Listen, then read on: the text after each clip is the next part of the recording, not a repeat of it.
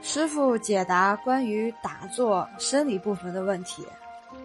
问题一：静坐时如何知道自己的姿势是否正确？师傅答：这要凭个人感觉。从外在来看，最好每个人对生理学、解剖、医学都有所了解，甚至看看医学上标准的人体骨骼图片。内在方面自己对不对，要凭感觉。假定一个人对自己身体感觉都不灵敏，当然就有问题。可是世界上对自己身体内部感觉很灵敏的人并不多，要经过静坐训练，相当有功夫的人才会对自己内部身体感觉很清楚，这样可以养生健康长寿。所以主要的关键还是看自己。问题二：静坐时身体会颤动、发冷、发热、发汗。呃，师傅答：即使是因为静坐影响而有这种现象，这是病态的发露，因为内部本来就有病。因静坐而引发宿疾，就使你感觉清楚了。如果病很轻微，因静坐发冷发热、颤抖，身体就会自然好转的。如果病比较严重，自己有医学知识的就知道治疗，不然的话就找医生研究。这是静坐的自然现象，不是静坐引起的毛病。这是好现象，自己就知道怎样去保养治疗。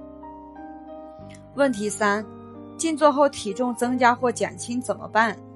师傅答：不要太注意体重的变化，体重是受情绪、心理、生理、气候、饮食影响，随时变化的。静坐不要注意这个，否则就是太注重身体，偏向唯物思想了。静坐主要是养心。问题四：静坐后精神奕奕，晚上睡不着怎么办？师傅答：代表你静坐做得好，本来可以断除睡眠，不要太重视这个问题。昼起夜眠和一天三餐一样，都是习惯问题所养成，不一定非要如此不可啊。学道的人视睡眠是魔障，如功夫到了不睡，一天当两天用，岂不是更好？问题五：静坐中。有时不由自主的气动，身体摇摆不已，会跳动或打神拳，让它继续或是停止。师傅答：那要看情形。人可以分为两部分，一个是知觉，代表你思想；一个是感觉。气动带来的现象属于感觉状态，身体里的气机发动，可以说是好现象，也可以说不是好现象。身体里哪里有障碍？气血流通时，它就自然反应发生这种现象。至于要让它发展或制止它，就要靠智慧来判断了。有的人头脑很清醒，很正常，为了他的身体，可以让他继续鼓励他动，等于是最好的内在运动，使他身体恢复健康。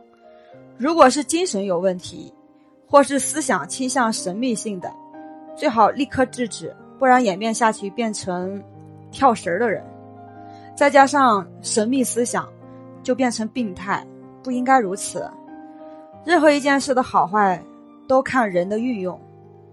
问题六：为什么静坐后反而感觉腰酸背痛、脚麻，觉得浑身是病，而且很容易受风寒感冒？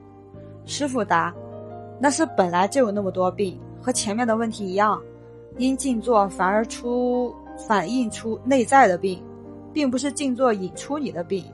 腰酸背痛就是腰部有问题，如果自己不懂，赶快去看医生。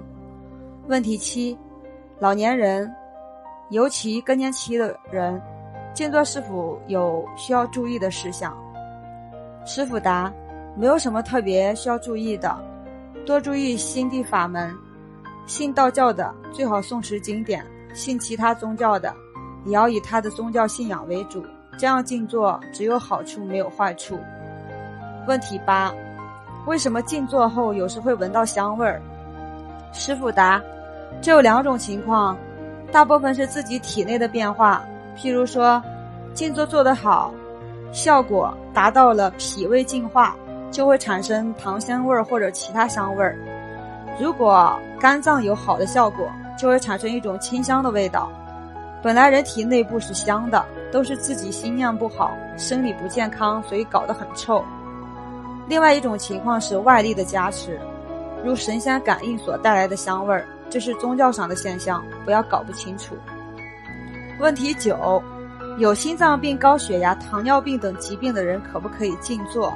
师傅答：可以静坐的，不过要走心地法门，注意思想念头，只管心念，好好养心，那只有好处没有坏处。如果想做各种功夫，就需要有专门内行的人来做指导。问题十：有时候特别烦躁，无法静坐怎么办？师傅答：那是你的心理问题，或是心脏、肝脏有毛病，总是身体内部有不健康的地方，就要多注意。问题十一：有时静坐会不想起来，也不想办事，怎么办？师傅答：那要看什么情形。有一种人是身体完全没有感觉，那是病态，要治疗。不过病态到这样的人比较少。普通静坐有一点点效果，也会这样。这要能够自由做主才对，有意能够坐得住才好。而且在静坐中发生心理、生理的舒畅、喜乐，这才是对的。问题十二：有口水来时怎么办？师傅答：缓缓咽下去就可以了。